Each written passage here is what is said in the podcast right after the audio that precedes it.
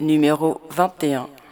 Dans cette émission numéro 21, nous vous proposons la première partie d'un entretien avec Rosa Amelia Plumel-Uribe, colombienne vivant en France, avocate et historienne. Nous vous avions déjà parlé de son livre essentiel, La férocité blanche, dans l'émission 5.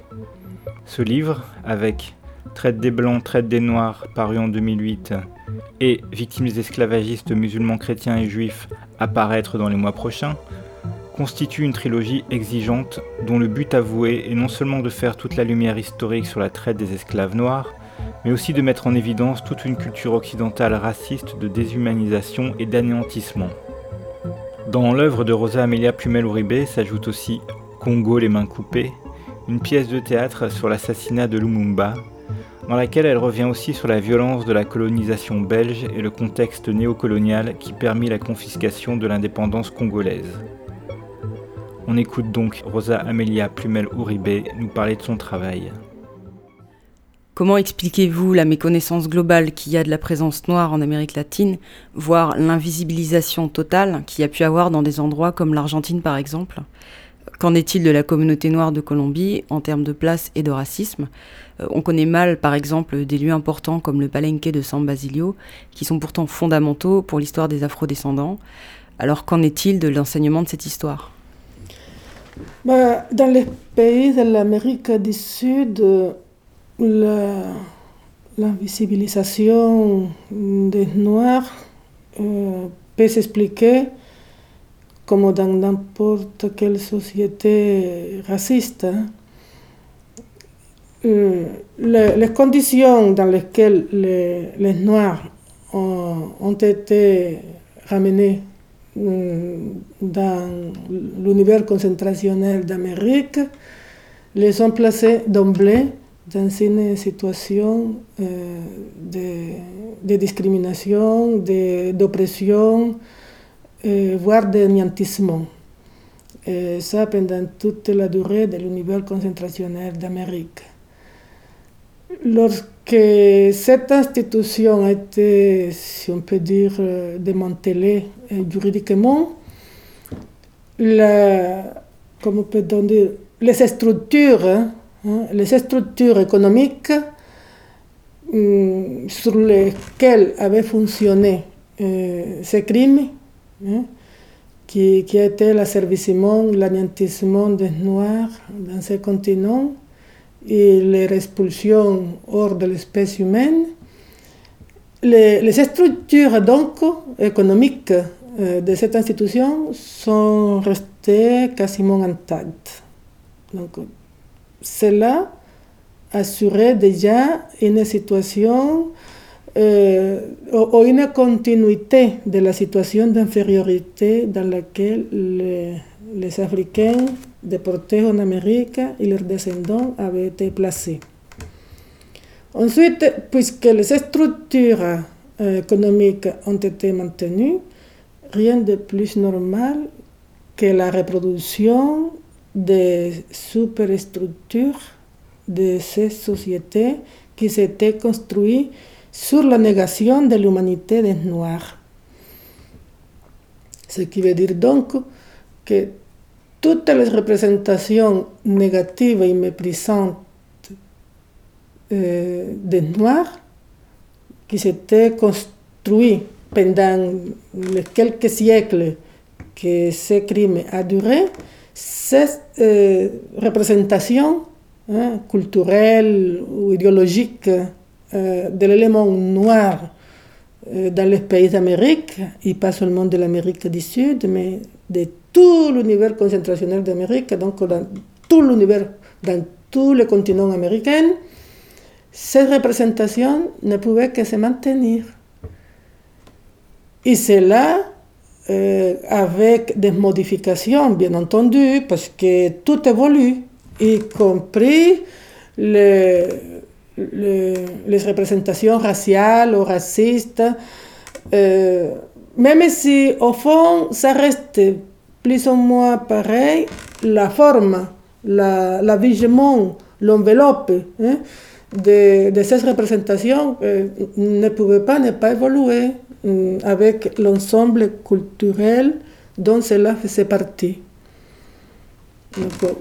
cela explique donc l'absence de, des Noirs dans l'histoire euh, de, de, ce pays, absence qui n'est pas euh, à 100%, évidemment, mais ça explique plutôt que lorsqu'il est question des Noirs et de leur histoire, d'abord la place que ça prend est absolument réduite. Et le très peu de place qu'il prend est, est tellement négatif aux Noirs que parfois on aimerait plutôt que ça ne prend pas de place du tout. Donc ça explique leur invisibilité partout. Parce qu'il faut quand même faire attention au fait que les Noirs ont été marginalisés, mais pas dans tous les domaines. Par exemple, dans ce qui est la production de richesses, hein, c'est-à-dire dans l'économie de ces pays, non seulement ils n'ont pas été marginalisés, mais ils ont été les, acteurs les plus dynamiques hein, dans la production de richesses, et ça dès le départ, c'est-à-dire depuis quatre siècles ou quatre siècles et demi, lorsqu'on a commencé à déporter d'Africains vers, l'Amérique, leur, leur participation dans dans, la dans le processus économique, dans la production de richesses, donc, a été, si vous voulez, la plus dynamique. Ce sont eux qui ont participé le plus activement. Là où ils ont été exclus, c'est lorsqu'il s'agit de bénéfices économiques, sociaux euh, ou autres. Hein, de, ces richesses qu'ils ont produites. C'est là où l'exclusion est vraiment totale, parce que parfois on dit que les Noirs été complètement exclus de la vie nationale dans ce pays, et on, pourrait penser qu'ils ont été marginalisés, ils ont été complètement exclus, donc ils n'ont pas participé à grand-chose. Or, bon, je me répète, ils ont été les acteurs les plus dynamiques de la production de richesses, qui évidemment ont servi à d'autres ont été appropriés par d'autres, et c'est là où leur exclusion a, été quasiment totale. Euh, donc ça, fait que des événements euh, historiques euh, particulièrement importants ont été perçus comme des faits pratiquement sans, sans aucune importance, comme c'est le cas de, de du palenque de San Basile. Le, le palenque de San Basile, qui a été, je crois, euh, le, le, premier, le premier pays, si on peut appeler pays, pays ce qui était un petit territoire, mais a été probablement le premier pays libre d'Amérique. C'est quand même, ça, a été un événement qui, qui aurait dû être perçu comme étant un événement majeur, non seulement euh, dans ce qui deviendrait la Colombie, mais, mais, en Amérique. Euh, un événement d'une importance majeure. Et pourtant, même en Colombie, euh, ce n'est pas très connu. Et c'est normal, puisque l'histoire ne l'ont jamais écrit les victimes d'une situation où il y a des oppresseurs et des opprimés où, il y a des victimes et des bourreaux. Euh, ce ne sont pas les victimes qui écrivent l'histoire, ce sont les bourreaux, ce sont les oppresseurs, ce sont les, les, euh, les propriétaires du pouvoir, c'est ceux qui ont le pouvoir pour décider ce que les gens doivent apprendre ou ne pas apprendre, ce que chacun doit savoir ou ne pas savoir. Alors ça fait que euh, la construction du palenque de San Basilio, non seulement ne faisait pas partie des manuels d'enseignement en histoire, eh, mais le palenque lui-même était perçu comme quelque chose de tellement, de tellement insignifiant que les habitants de, de Palenque, eh, surtout les, jeunes, hein, eh, avait honte d'être de, de palenqueros. avaient honte d'être des, fils des enfants du palenque, puisque ce palenque, pour ceux qui connaissaient son existence, tout le monde ne le connaissait pas, mais pour ceux qui connaissaient son existence, était étroitement lié à l'esclavage des Noirs, puisque c'était euh, un, esclave qui, qui, qui s'était enfui avec d'autres euh, et ont donc euh, construit cette, société complètement libre, complètement libre peut-on dire, qui dont la survivance n'était garantie par aucune loi, puisqu'au contraire, hein, il malgré, malgré le, le, système et les institutions qui cherchaient à les détruire complètement. Donc voilà pourquoi ça, ça s'explique, l'invisibilité des Noirs euh, dans, dans, tous ces pays, pas seulement en Argentine, mais aussi ailleurs. Euh, les gens, sont, les gens étaient bien, bien contents de, se croire descendants d'Espagnols, de, d'Italiens, je ne sais pas de quoi encore, ou de Portugais au Brésil. Et même si des gens ne disaient pas qu'ils étaient blancs, parce que quand même, quand, quand, on a la peau quand même un petit peu café au lait, comme on disait là-bas, c'est un peu ridicule de, de, de, s'affirmer euh, ouvertement blanc, mais on, se sentait quand même euh, pas noir en tout cas. Ce qui faisait que euh, même les Noirs, dans les années 60 encore, hein, 1960, 1970, n'étaient pas très intéressés à se revendiquer noirs. Et pour cause, puisque euh, dans une société où tout, le monde méprise euh, les Noirs, euh, où, l'Afrique est perçue comme un, continent, un continent de, plus, ou moins de sauvages, que, que, la seule chose qui, qui a donné abondamment, c'est des esclaves. On n'a produit que des esclaves. Lorsqu'il y a cette perception de ce continent, bah, personne n'a envie d'être associé à, ce continent, ce qui a conduit la, la, la plupart des Noirs à non seulement ne pas vouloir s'identifier noir, mais encore moins s'identifier avec leurs ancêtres africains. Ça, ça, fait partie de la même histoire, de la même situation. Quelles ont été les solidarités en Colombie entre les Noirs et les Amérindiens, les indigènes? Bah, Il me semble que dans dans tout l'ancien univers concentrationnaire d'Amérique, euh, pas seulement en Colombie, puisque Colombie n'a été qu'une petite portion euh, de, de, tous les, continents, euh, que ce soit en Amérique centrale, en Amérique du, Sud ou en Amérique du Nord, il y a eu des, des, des relations et des, rapports quand même assez complexes entre les peuples originaires d'Amérique et les Africains déportés en Amérique. Euh, dans certains cas, les, les peuples originaires euh, d'Amérique voyaient les Noirs comme des ennemis, puisque les colonisateurs européens que ce fut en Amérique du Sud ou en Amérique du Nord ou en Amérique centrale, et il se servait justement des, Africains réduits en esclavage pour traquer les, groupes originaires qui avaient survécu au génocide euh, des peuples euh, indigènes d'Amérique. Puisque les survivants indigènes et, il faisait quand même une résistance farouche à l'ennemi, les, les, colonisateurs, donc les, les, Européens, les Blancs, ils se servaient de tous ces Africains euh, déportés et, aussi de ceux qui, des, descendants d'Africains, ceux qui étaient sur place en tant qu'esclaves, ils s'en servaient pour euh, continuer à exterminer les indigènes.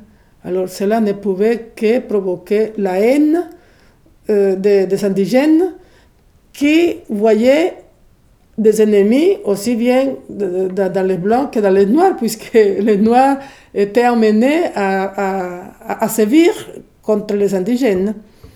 Et peu importe qu'il les fait mm, obligés par les circonstances, parce qu'ils n'avaient pas le choix, parce qu'ils s'étaient réduits en esclavage, bah, les indigènes n'avaient pas à se poser toutes ces genres d'explications, n'est-ce pas? Euh, Donc, euh, la, tension, l'hostilité ne, ne, pouvait que se développer entre les, peuples originaires victimes euh, des, des Blancs et se sentant aussi victime des Noirs. C'est pourquoi je crois qu'il est extraordinaire. Il, est, oui, pour, moi, le mot, je, n'ai même pas le mot. Euh, je dis, c'est, c'est quelque chose d'impressionnant que malgré ces conditions qui, qui pouvaient garantir euh, l'hostilité la, la, plus carrée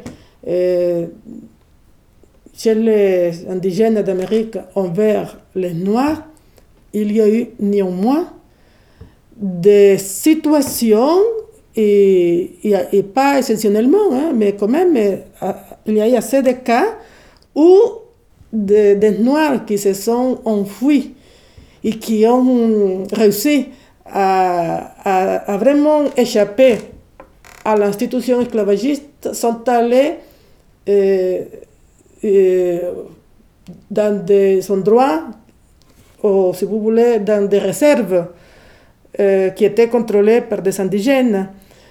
Et là, ils ont été euh, acceptés, ils ont été adoptés.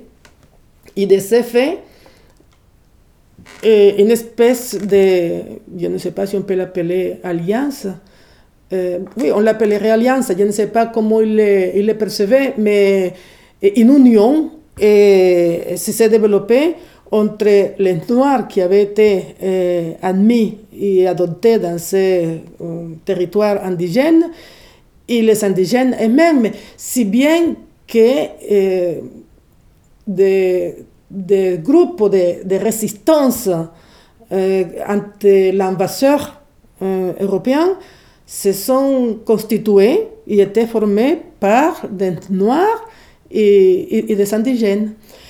Sur cet aspect, on n'a pas beaucoup insisté non plus, ce qui est normal parce que eh, ce ne sont pas les indigènes qui ont écrit l'histoire et qui écrivent l'histoire des, pays d'Amérique, ce ne sont pas les Noirs qui ont écrit cette histoire.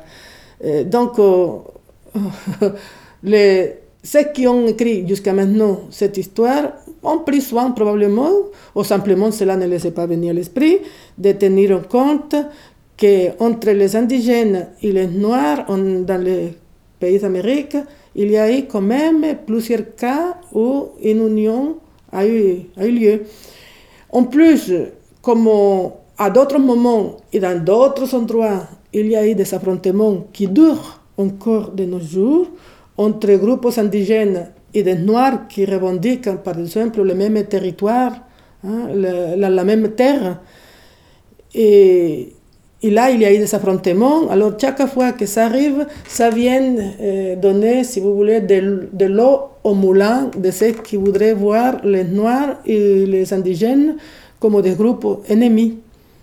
Donc, c'est une réalité assez complexe. On ne peut pas dire que entre les Noirs et les indigènes, il n'y a eu que de, de, l'hostilité, comme on ne peut pas non plus prétendre qu'ils se sont toujours bien aimés, parce que ce n'est pas vrai.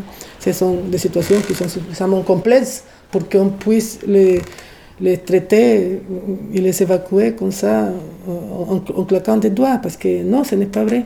À présent, il y a beaucoup de tensions entre certaines communautés indigènes et certains groupes euh, noirs qui, revendiquent les mêmes morceaux de terre. Ah, en plus, bon, il y a une chose, c'est que les, indigènes ils considèrent que ce sont eux qui sont chez eux parce que c'était eux qui étaient là.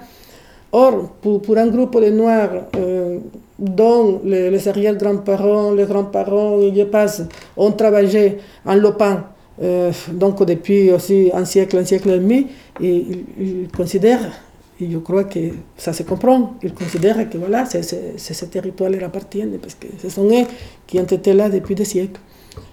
Et comme cela se passe dans une situation assez conflictuelle, euh, bon, je ne sais pas ce que ça va donner.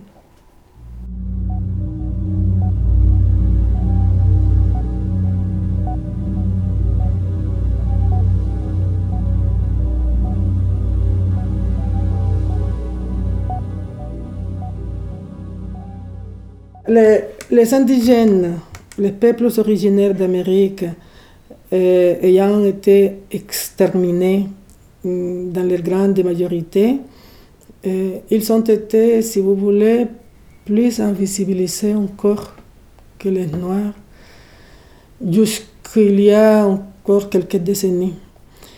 Euh, or, depuis les années 1960, 70, il me semble, il y a eu, il y a eu euh, quand même une espèce de remobilisation, parce que de toute façon, il faut savoir que les peuples originaires d'Amérique n'ont jamais cessé de résister à l'oppression exercée par la suprématie blanche de, de, depuis le départ.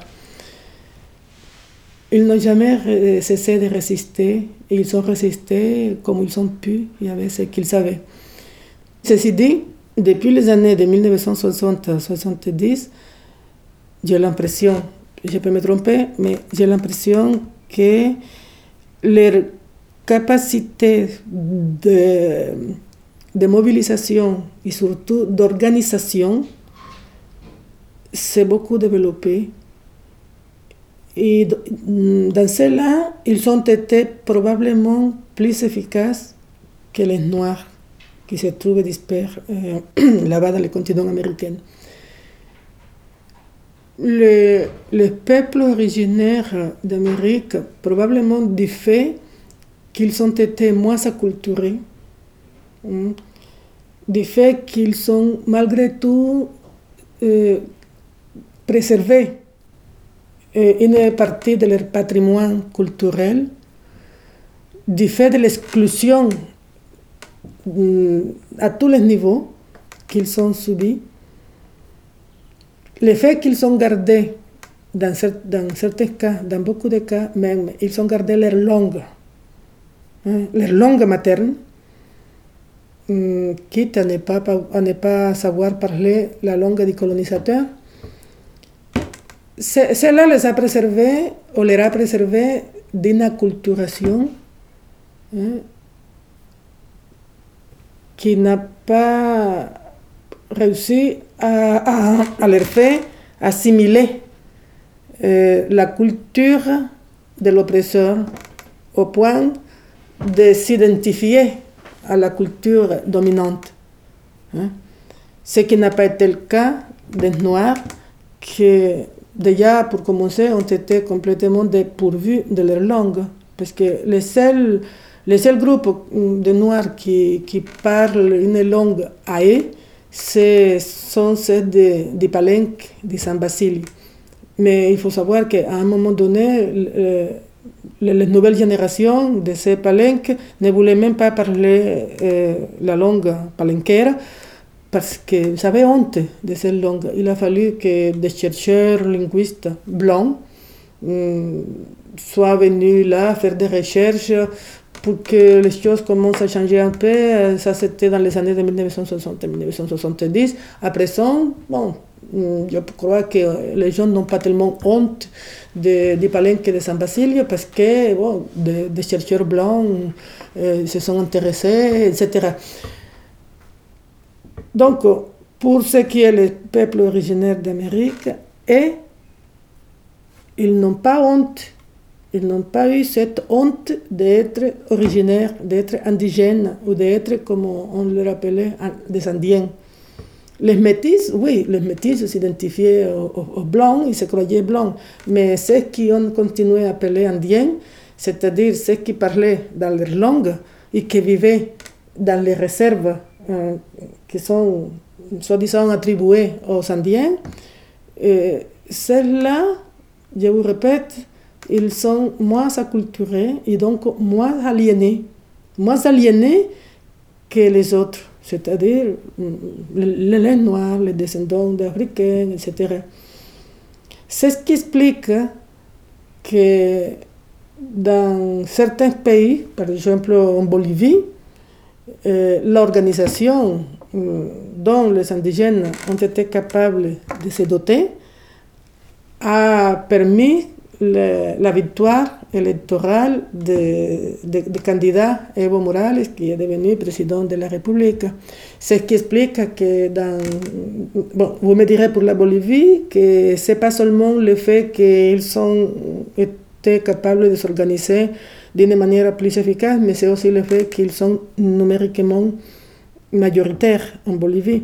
Évidemment, ça comptait le fait qu'ils soient euh, numériquement majoritaire en Bolivie, ça comptait au, moment d'élire euh, le candidat euh, Evo Morales, qui, est un indigène aymara.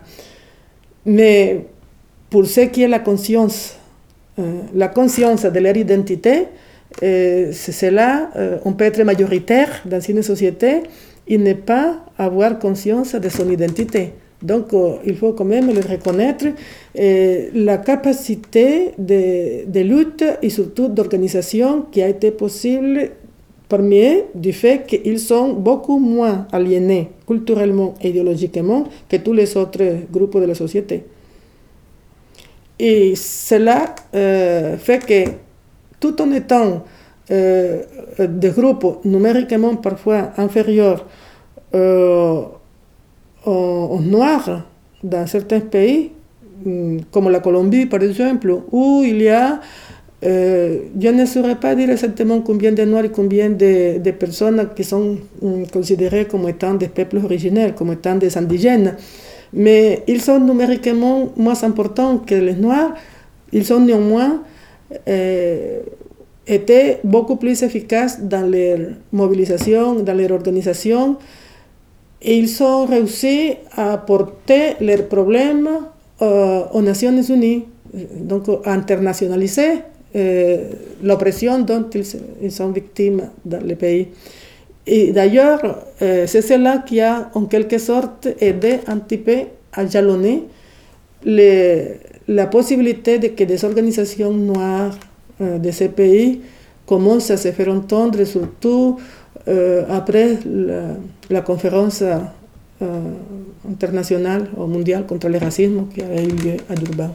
Donc, euh, si je peux synthétiser assez grossièrement, je dirais que les communautés indigènes en Amérique du Sud, ils possèdent un patrimoine culturel qui n'a pas été complètement détruit par la domination euh, de la suprématie blanche.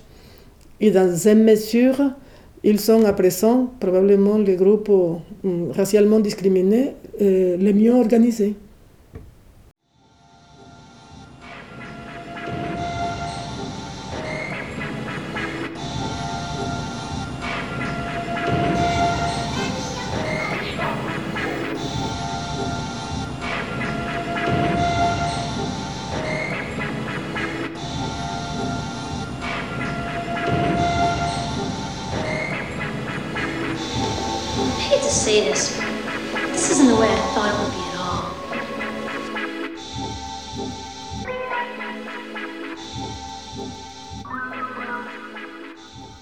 Comment expliqueriez-vous qu'en France, le mot suprématie blanche ne se dise pas et que l'idée, chez pas mal d'intellectuels, semble même inexistante? Bah Parce qu'elle est, inexistante partout. Hein. De toute façon, euh, ceux qui parleraient de suprématie blanche, euh, ce seraient plutôt les victimes de cette suprématie. Et les victimes de cette suprématie, et je vous le disais dès le départ, ne ils n'ont pas écrit cette histoire, euh, l'histoire des rapports entre blancs et non blancs. Euh, ce ne sont pas eux qui ont écrit cette histoire, ce ne sont pas eux qui l'écrivent, ce ne sont pas les victimes qui ont euh, le contrôle des médias, que ce soit les journaux, la, radio ou la télévision. Donc, ça fait que leur voix est il reste, et il reste inaudible. C'est normal que, que ce soit en France ou que ce soit en Colombie euh, ou aux États-Unis ou ailleurs, euh, il, est normal que les discours qu'on peut entendre à la radio, à la télé ou, à l'université ou à l'école ou au collège euh, soient les discours de ceux qui ont le pouvoir pour transmettre ce qu'ils veulent transmettre. Alors, euh, suprématie blanche, ça, ça, me semble tout à fait normal que ça ne fasse pas partie du langage de ceux qui ont le pouvoir d'imposer le langage. Pensez-vous qu'en France, il y a un vrai débat sur l'héritage colonial et esclavagiste? Bah, Un débat, un vrai débat. Parfois, on peut entendre par-ci, par-là, des, historiens européens qui débattent entre sur les Noirs, sur le colonialisme. Mais bon, euh, ça, fait, ça fait partie de, de toute une tradition qui, qui, une tradition de la domination justement coloniale, de la domination euh, de la suprématie blanche, euh, de, de, de, que soit on, on ne parle pas on ne parle pas de l'histoire des Noirs, de l'oppression que les Noirs ont subie, des crimes, des génocides ou, ou, des crimes contre l'humanité dont euh, les Européens se sont rendus coupables vis-à-vis les Blancs.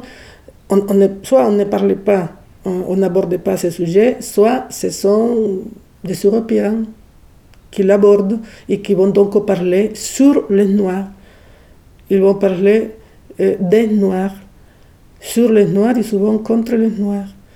Ou dans le meilleur des cas, ils parleront en faveur des Noirs, mais ce ne seront quasiment jamais des Noirs et même qui prennent la parole et qui deviennent les porte-parole d'eux-mêmes.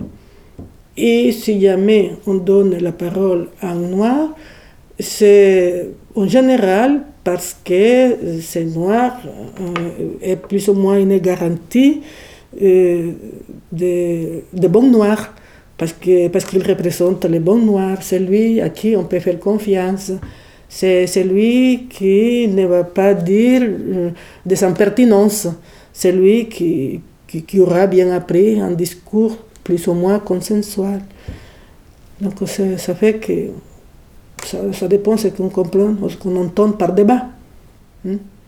Un débat où des noirs euh, euh, aurait pris la parole non pas pour, pour dire et répéter ce qu'on leur a appris à dire, mais pour dire ce qui concerne et ce qui importe vraiment les Noirs, je ne pense pas, je n'ai pas l'impression, en tout cas, je ne me suis pas aperçu que cela ait lieu en France ou même dans n'importe quel autre pays Mm, colonialiste, ancienne, ancienne puissance négrière ou esclavagiste. Et ça, c'est normal. Ça, c'est normal.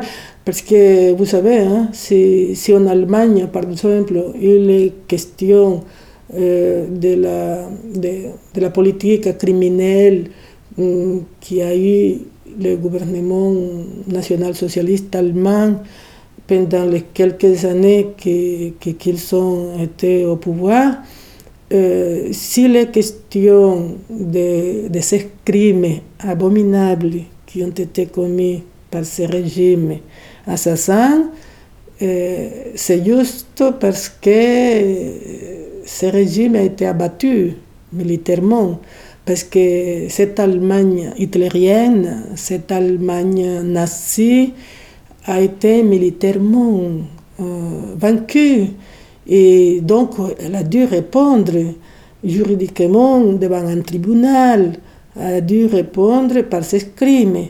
Un tribunal qui a été formé par les puissances euh, victorieuses, qui a été créé, qui a été mm, mm, formé par les vainqueurs. Mais les peuples originaires d'Amérique, ou, les Africains déportés en Amérique et leurs descendants, étant donné qu'ils n'ont jamais été vainqueurs, eh ben, ça fait que dans, les anciennes puissances esclavagistes, on n'abordera pas euh, le sujet de la même manière qu'on l'aborderait qu'on pourrait l'aborder si cette puissance avait été militairement vaincue et qu'en conséquence, l'histoire qu'on était et qu'on serait en mesure d'enseigner, ça serait l'histoire des victimes hein, devenues victorieuses. Non, cela n'est pas le cas. Vous savez, si l'Allemagne la, si nazie euh, n'avait pas été vaincue et qu'elle avait été victorieuse, ici en Europe, dans une Europe euh, sous domination de, cette Allemagne hitlérienne, euh, vous croyez qu'il serait question de crimes commis par les nazis? Eh bien, ma foi, euh, on aurait même le droit d'entendre parler des bienfaits du nazisme, comme on entend parler parfois des bienfaits du colonialisme. Parce que ça, c'est le problème d'avoir été victorieux ou d'avoir été vaincu. Donc, euh, les crimes contre l'humanité, les crimes de génocide commis par le régime nazi peuvent être étudiés comme c'est qu'ils ont été, hein, des crimes, des crimes de génocide, des crimes contre l'humanité, parce que, heureusement, hein, ce gouvernement criminel a été militairement défait. Mais pour ce qui est les crimes de génocide, les crimes contre l'humanité qui ont été commis au nom de la supériorité de la race blanche, au nom du christianisme, au nom de la civilisation occidentale et dont les victimes ont été les peuples non européens, eh ben, ces, crimes contre l'humanité et ces crimes de génocide eh, ne sont pas juridiquement reconnus justement parce qu'il y a un rapport de force qui fait que ceux qui avaient le pouvoir continuent à les garder. Et donc euh, l'histoire continue à s'écrire comme ils ont commencé à l'écrire depuis plusieurs siècles. Concernant la traite, euh, quelle sorte de réparation préconisez-vous et par quel rapport de force pensez-vous qu'on puisse les obtenir? Pour ce qui concerne les réparations, moi je n'ai pas de recette à tout fait, hein, parce que je pense que et personne ne saurait avoir des, solutions miracles là-dessus. En revanche, ce que je peux dire, c'est que euh, même, par exemple, les, peuples originaires d'Amérique, minoritaires numériquement comme ils sont devenus, les, les, survivants de ces génocides, du fait de leur capacité euh, à s'organiser et à se mobiliser, ils, ils ont commencé à, à, obtenir, obtenir au moins euh, juridiquement euh, certaines reconnaissances leur permettant de revendiquer la récupération d'une très petite partie du territoire dont ils ont été dépouillés, évidemment, mais c'est déjà quelque chose d'assez important parce qu'ils euh, n'ont jamais renoncé, ils n'ont jamais renoncé au, droit d'une réparation, au, droit à une réparation. Pour les, pour les Noirs, euh, il faut savoir que depuis presque toujours, il y a eu des voix complètement isolé, c'est vrai, mais il y a eu des voix qui exigeaient qu'une réparation soit faite, même aux États-Unis. Et dans d'autres pays, il y avait parfois des Noirs qui parlaient d'un droit de réparation. Bien sûr, cela euh, donnait lieu à sourire, ça s'apprêtait à des ironies euh, on, tournait en dérision, ces gens. Euh, on le trouvait ridicule même. Mais bon, depuis surtout la conférence de Drouban, euh, où des revendications ont été posées, ou des exigences des revendications et des revendications de réparation ont été posées par les peuples victimes du colonialisme, victimes de la traite des Noirs, victimes de l'esclavage.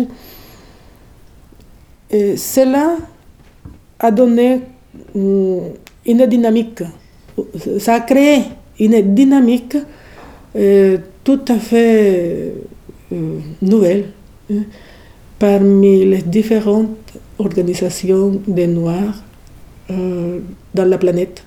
Et surtout, ça a permis que des Noirs comme celle de l'Argentine, qui restaient invisibles même dans l'Argentine et pour les, autres citoyens de l'Argentine, ça les a permis d'affirmer leur existence et surtout euh, des Noirs d'autres pays d'Amérique ont découvert qu'on fait en Argentine, aussi bien qu'à Costa Rica ou en Uruguay, dans des pays où on prétendait qu'il n'y avait pas du tout de Noirs, il y en avait. Donc, euh, depuis Durban, euh, c'est vrai qu'il est question de, réparation d'une manière un petit peu moins confidentielle. Ce n'est pas que ces, revendications est née à Durban.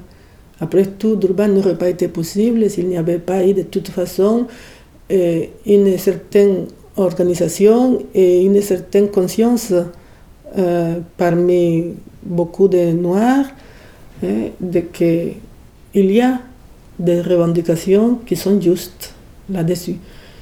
Donc, euh, grâce à Durban, cette revendication est sortie de sa confidentialité intérieure. Hmm, c'est un pas énorme, mais cela ne veut pas dire que le chemin a été parcouru. Cela ne veut pas dire que les rapports de force soient devenus tels que cette exigence puisse devenir euh, euh, une réalité dans la pratique, mais cela veut dire que c'est possible. Parce que s'il a été possible, s'il a été possible de, de ramener à l'ordre du jour l'exigence de que les crimes liés à la traite des Noirs, à l'esclavage des Noirs et à la domination coloniale soient déclarés des crimes contre l'humanité et soient perçus comme ce qu'ils ont été, c'est-à-dire des crimes contre l'humanité, et que cela ait pu être posé dans un forum hmm, aussi important que la conférence mondiale contre le racisme, euh, parrainée par la ONU, euh, si cela a été possible, c'est parce qu'il y a eu quand même un bout de chemin très important qui a été fait, parce qu'il y a seulement un petit siècle, il aurait été inimaginable, inimaginable que dans un forum de, de, cette importance, il soit posé la question euh, de, cette manière, étant donné que ces crimes avaient toujours été justifiés. Non seulement ils avaient été banalisés, ce qui est déjà suffisamment grave, mais ils avaient été justifiés.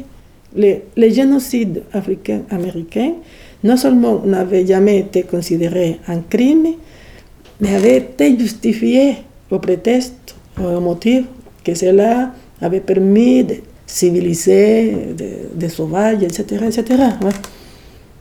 Donc, vous voyez, c'est un processus qui a permis justement que les choses soient posées de cette manière à la conférence de Durban.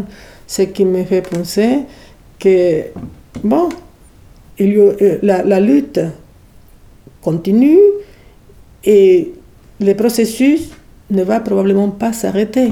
Ça, dépendra de notre capacité à nous de nous organiser et de nous mobiliser de manière efficace.